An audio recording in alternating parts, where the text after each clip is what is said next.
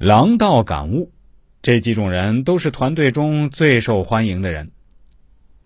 其实，所谓的狼道，说的也是人道。狼的生存之道，其实有很多是值得我们学习的地方。但是，人类社会复杂性其实是远超过狼群组织的。我们人类要跟形形色色的人打交道，要不断的去适应这个社会的变化。但是，请大家一定要记住，万变不离其宗。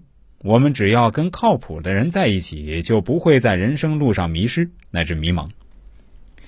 我们再来说说那些聪明、机智、意志力强、非常靠谱的人所拥有的第四个特征，那就是月柱中官星印寿高透的人。八字中印寿代表一个人的接受能力，接受能力越强，能够学习的知识就越多，知识多自然代表会有见解。而八字中的官星是印寿的元神，是可以生印寿的。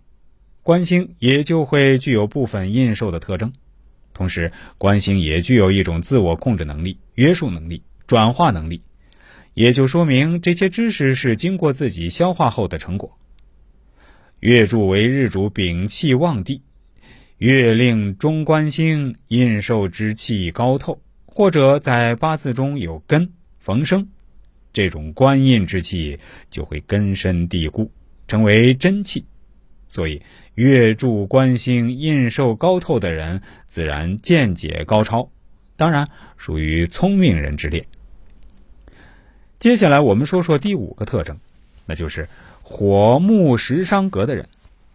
甲乙日主的人，出生在四五之月，为木火食伤格，或者八字中火气旺多的人，均能够成木火食伤格。木旺自然需要火来疏通木气，才能秀发，其人自然是聪明难比。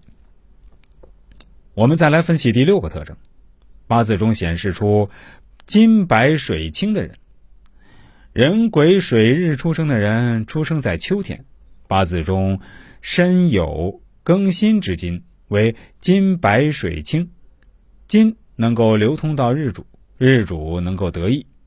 日主身旺而水也旺，水主智慧，其人自然聪明无比。